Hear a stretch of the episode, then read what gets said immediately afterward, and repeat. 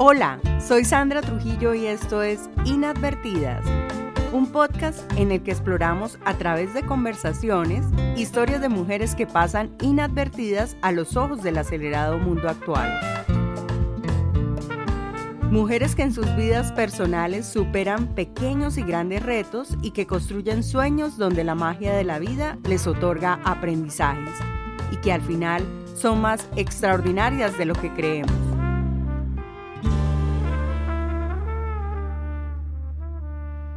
Hoy estaremos conversando con Ingrid Maldonado, una mujer migrante, feminista, mamá, artesana, abogada con experiencia en el sector humanitario y docente universitaria.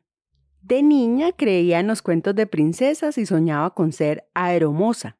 Ingrid dice que los derechos de las mujeres son los derechos humanos que hemos logrado que se nos reconozcan en un mundo de leyes patriarcales y machistas. Vamos a escuchar a esta mujer que nos acompaña en esta segunda temporada del 2024 de Inadvertidas, un podcast de mujeres que muestran su valor humano a través de lo cotidiano de sus vidas. Bienvenida Ingrid a Inadvertidas, ¿cómo estás hoy? Hola Sandra, gracias, muy bien, muy contenta de compartir este ratito contigo. Bueno, eres mi primera entrevistada virtual, me siento muy orgullosa de decirlo y muy agradecida de que estés con nosotros en este día. Gracias. Ingrid se está conectando desde Costa Rica, pero vamos a empezar a tejer esa historia de vida contando un poquito de dónde es realmente. ¿De dónde eres, Ingrid? Yo soy de Venezuela, de una ciudad que está ubicada en los Andes venezolanos, frontera con Colombia. Me crié en una ciudad cercana a Colombia.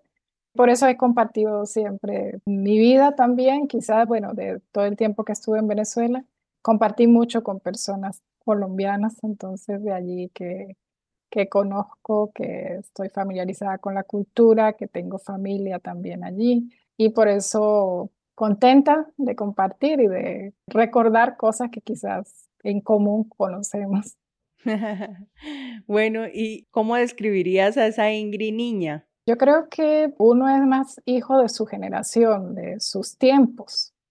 Entonces creo que creía en, las princesas, en los cuentos de hadas, eh, en, la niña buena que había que ser, en las niñas que se portaban mal, las niñas que, que no podían gritar, ni, ni brincar, ni hacer cosas que no, que no estaba permitido para las niñas. Entonces quizás esa es la niña que yo recuerdo, que está bien, fue una niña bonita y, y fui cuidada y fue querida pero mirando para atrás, era definitivamente éramos otra generación, ¿no? Siendo niña, ¿te imaginabas algo que quisieras ser de grande? Yo creo que como todas las niñas quise ser profesora, doctora, veterinaria, pero quizás un poco más grande, sabía que quería viajar y sí, quería estudiar turismo cuando estaba ya en el colegio. Eso era lo que quería hacer, o que luego en algún momento dije que quería hacer aeromoza, se le llamaba en ese tiempo. También lo pensé. Definitivamente quería algo relacionado con viajar y, conocer otros lugares. Si tuvieras unos adjetivos para cada etapa de tu vida, ¿cómo definirías esas etapas? ¿La niñez? Yo creo que en la niñez era tranquila. ¿La adolescencia? Soñadora tenía sueños, quería alcanzar cosas. Y en este momento adulto. Perseverante, yo creo que me caracteriza la perseverancia. Siempre he aprendido a ver que los retos no nos tienen por qué superar, que tenemos derecho a sentirnos cansados un día, pero al día siguiente hay que seguir adelante. ¿Y qué aprendiste de tu mamá? Yo creo que también mucha perseverancia, fortaleza y eso, no rendirse ante las dificultades, ¿no? Es tratar de buscar las soluciones y no cansarse o pasar los días llorando. Yo creo que hay que superar las dificultades y los momentos siempre pasan. Y fe en Dios, creo que ella me enseñó a ser católica y a creer en algo y siempre he creído en lo que ella me enseñó. ¿Y qué aprendiste de tu padre? De mi padre también era una persona trabajadora y creo que me enseñó a que lo que él hacía lo hacía con amor, lo que sabía hacer, su arte, lo hacía muy bien y creo que de él aprendí a ser cuidadosa y a ser perseverante. Y me dijiste ahorita que querías irte por el turismo, pero ¿qué estudiaste? Definitivamente, ¿qué fue lo que estudiaste? Bueno, lo que pasa es que nosotros somos de países grandes, entonces yo me planteé estudiar muy lejos de la ciudad en donde vivía y me dijeron no, todavía no, está muy niña para irse a un hotel escuela que estaba en, en una ciudad quizás a 18 horas en carro de mi ciudad. Entonces tenía que escoger una carrera que estuviera en, en mi ciudad, comencé a estudiar administración y vi que no era lo que me gustaba, entonces fue que comencé a estudiar derecho. E igual desde que comencé a estudiar derecho, siempre me enfoqué hacia lo que hago ahora, hacia el derecho internacional, hacia cosas relacionadas con las legislaciones de otros países, derecho comparado. Ingrid, ¿y actualmente a qué te dedicas? Bueno, estudié Derecho y eh, me especialicé en Derecho Internacional con enfoque en derechos humanos. Entonces, lo que sobre todo he trabajado es en, como trabajador humanitario. Atiendo población migrante desde hace ya varios años. Estoy dedicada en, en asesoría legal. ¿Y qué has descubierto en ese camino profesional de atender migrantes? Y tú eres migrante. Ajá el hecho de que yo sea migrante hace que les entienda a veces en algunas situaciones y para mí quizás es más fácil cuando me dicen es que estoy, es procesos, procedimientos muy lentos, es que tal situación no se me da. Entonces siempre les digo, bueno, todo es un reto y hay que tener paciencia. En ningún país definitivamente usted llega y la integración es inmediata. Siempre lleva un tiempo y aún para uno que es una persona que tiene formación, la integración cuesta.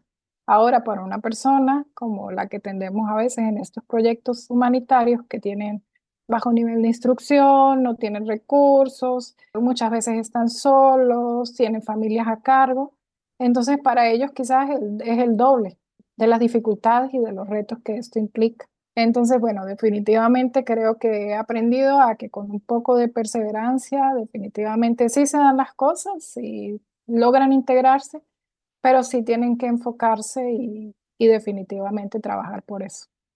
Porque los estados tampoco tienen los recursos para sostener a, todas las personas por mucho tiempo. Entonces, poco a poco hay que, uno por sus propios medios, intentar superar esos, esos retos e ir aprovechando lo que se puede ir aprovechando. Si, si le dan oportunidades, si le forman, si le dan un apoyo, estas asesorías gratuitas, lo que sea, aprovecharlo ¿Cómo definirías los derechos humanos?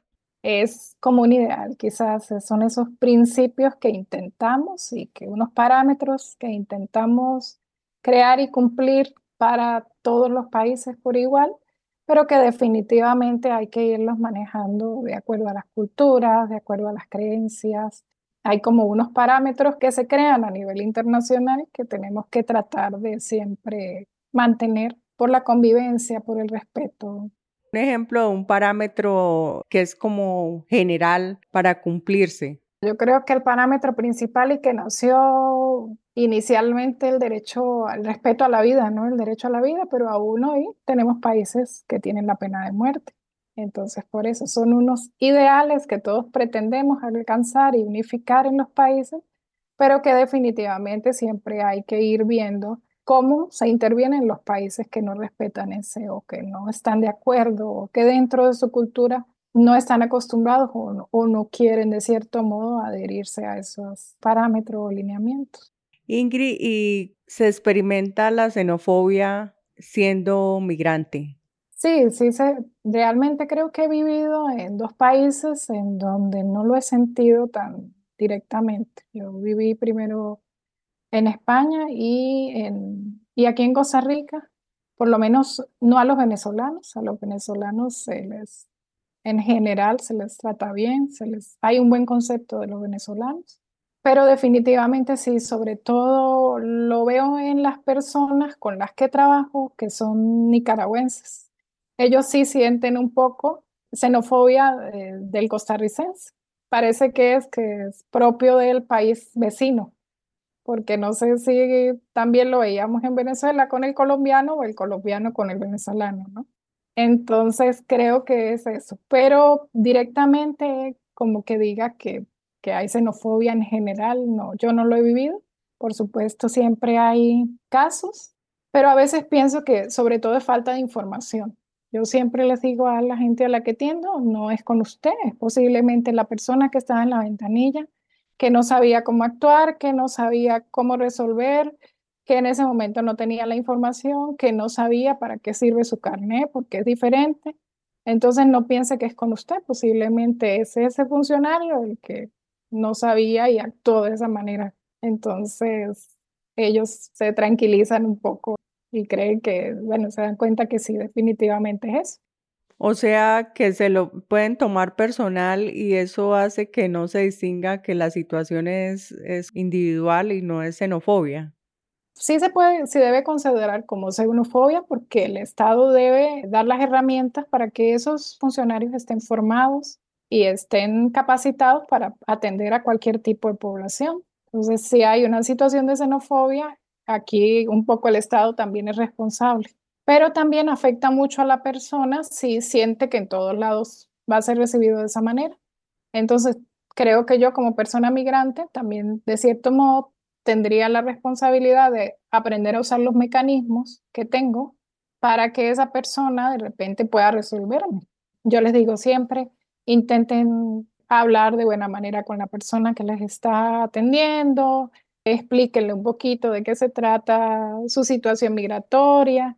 Y bueno, a veces ellos mismos con un poquito de trabajo, un poquito de contarles de qué se trata, de qué es esa categoría, eh, las cosas se resuelven o a veces utilizando lo que se llaman las contralorías de servicio. Levantar de repente la denuncia al que está un poquito más arriba, al supervisor, para que sea ese el que resuelva. Pero es cuestión también de aprender a utilizar los mecanismos para ir incidiendo y mejorando eso que está presentando situaciones de xenofobia. Tú ahorita hablabas que el Estado al comienzo te da como recursos y herramientas. ¿Cuáles son esos recursos Realmente en general no son los estados, eh, las proporcionan muchas veces los estados o las organizaciones no gubernamentales, pero el recurso viene de la cooperación internacional. Así es como se gestionan la mayoría de recursos que van dirigidos a la población migrante. Realmente los estados no intervienen o no invierten tanto, o por lo menos no en los que yo he trabajado. No es tanto el estado el que invierte, sino es más recurso que proviene de la cooperación internacional y que sí puede ser enfocado a través de los estados o de las organizaciones internacionales. Y lo que se da es, dependiendo de las situaciones y de los casos, a veces se pueden dar diferentes tipos de apoyo. Apoyos económicos, en donde yo trabajo solo se da asesoría legal y apoyo de una profesional en psicología. En otras organizaciones se dan representaciones legales en casos eh, un poco más complicados, orientación para el empleo. Hay muchísimos, muchísimos proyectos que se enfocan en la integración y que no necesariamente todos tienen que ver con recursos económicos. Tú como asesora jurídica, ¿en qué temas ubicas o ayudas a una persona migrante? Las personas sobre todo necesitan información para comenzar a hacer cualquier tipo de, o lo que le llamamos regularizarse en un país, necesitan fundamentalmente ser informados. La gente no tiene idea o no puede diferenciar un procedimiento de otro. Entonces eso es lo primero que preguntan, es ¿qué puedo yo hacer para regularizar mi situación? Y ya de acuerdo al perfil, a las condiciones, a la documentación, a si puede cumplir unos requisitos o no, entonces se le orienta. Otros casos son para naturalización, para personas que ya tienen tiempo aquí, que pueden cumplir unos requisitos para ser naturalizados. Otras personas que parece increíble, pero tenemos muchos casos de apatridia en Latinoamérica y nosotros, bueno, Costa Rica, que es un país pequeño, aún así se identifican personas con riesgo de apatridia que nunca han sido registrados en ningún país o que a veces ni siquiera saben o tienen datos o documentación y no están seguros de dónde nacieron, si nacieron después de la frontera o a este lado de la frontera. Entonces, sí, con todo eso eh, lidiamos día, a día en la oficina y es lo que tratamos de ir aclarándole a las personas e irlas orientando para que ellos mismos presenten todo esto, pero con la orientación.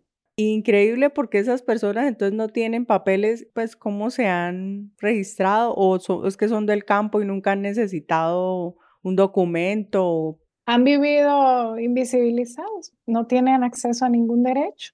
Y por lo general, aunque no sean del campo, deciden hacer eso, irse a un lugar en donde nadie los identifica y en donde no, no necesitan acudir al centro médico y no necesitan ir a la escuela y porque se cansan de que en todos lados les digan es que usted no tiene derecho a esto porque usted no tiene un documento. ¿Y esas personas qué edades tienen?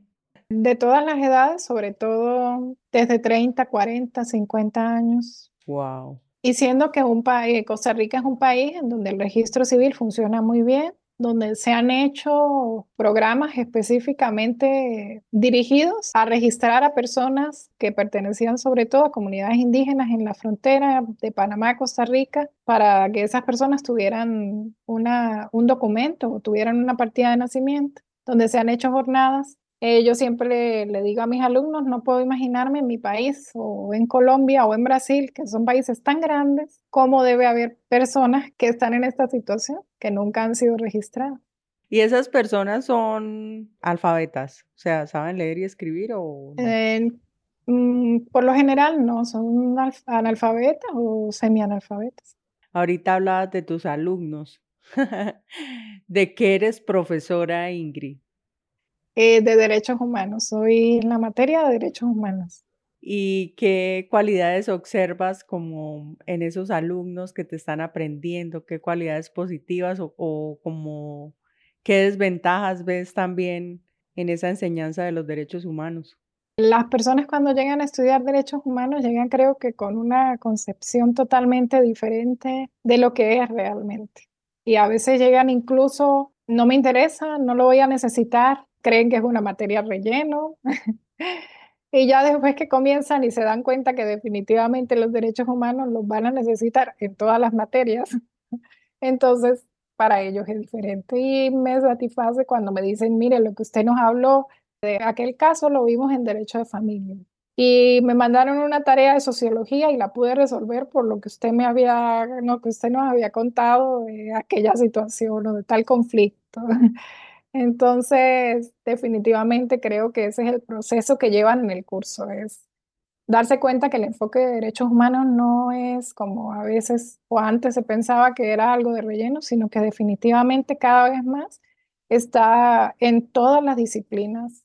Sí, o sea que los derechos humanos es como transversal a todo, o sea, a todas las carreras, a todo el conocimiento. Sí, pues porque todos somos humanos.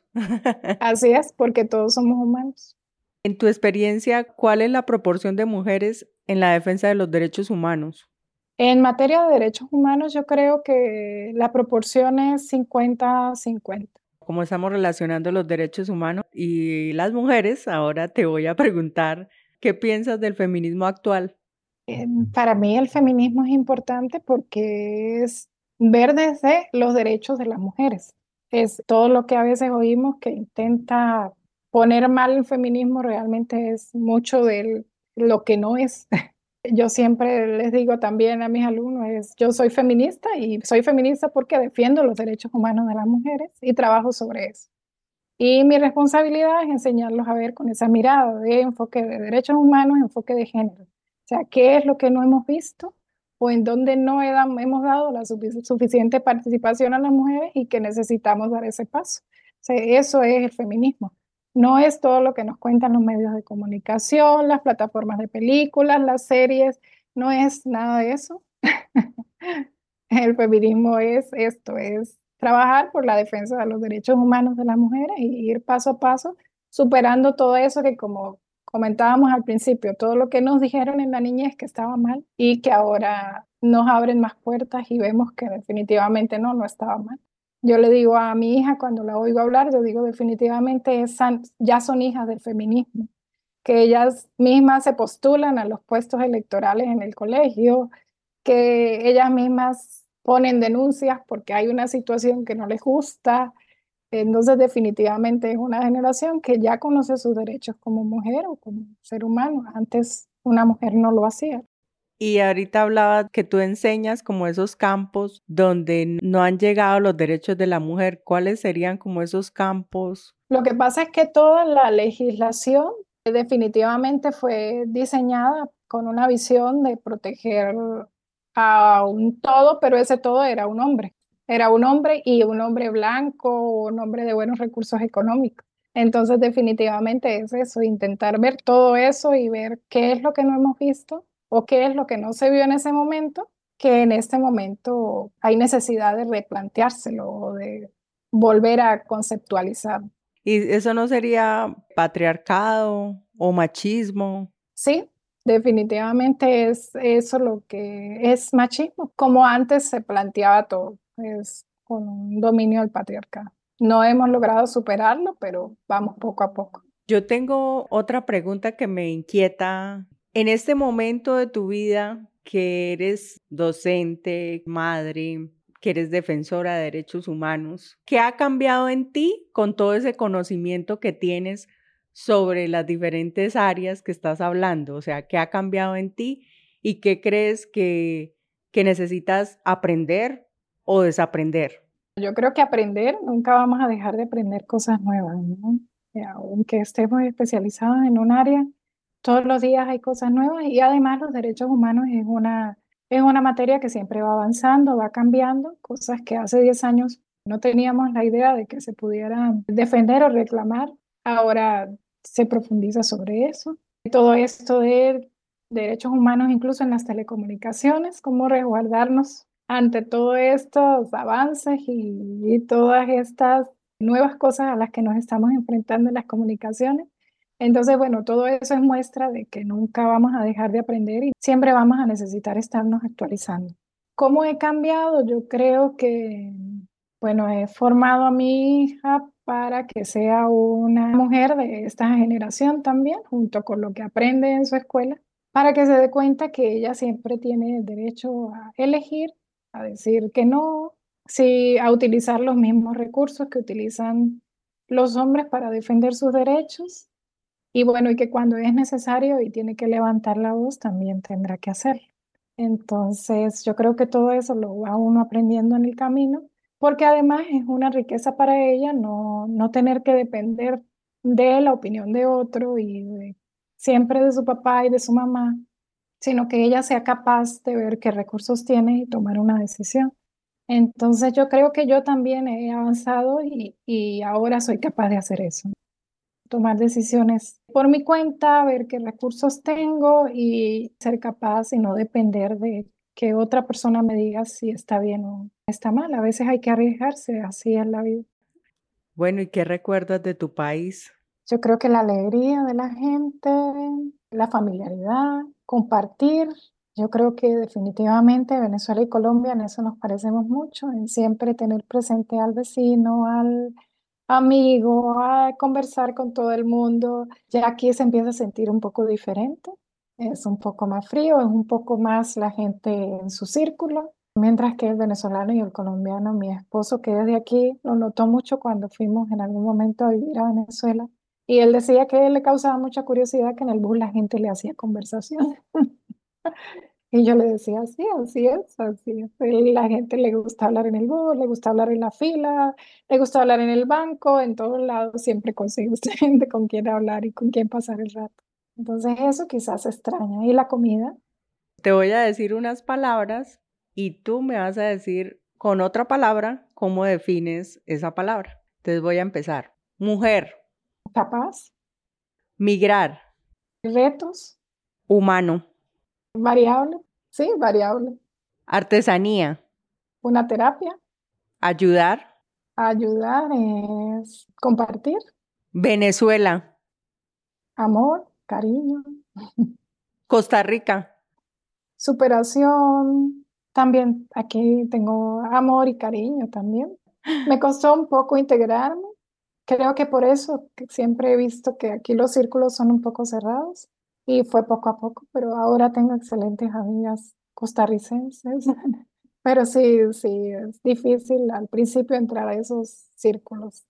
Aquí una infidencia que ella es mi prima, la persona que estoy entrevistando y la persona que admiro y también ha seguido los pasos de, nuestra tía, de nuestras tías, de su madre.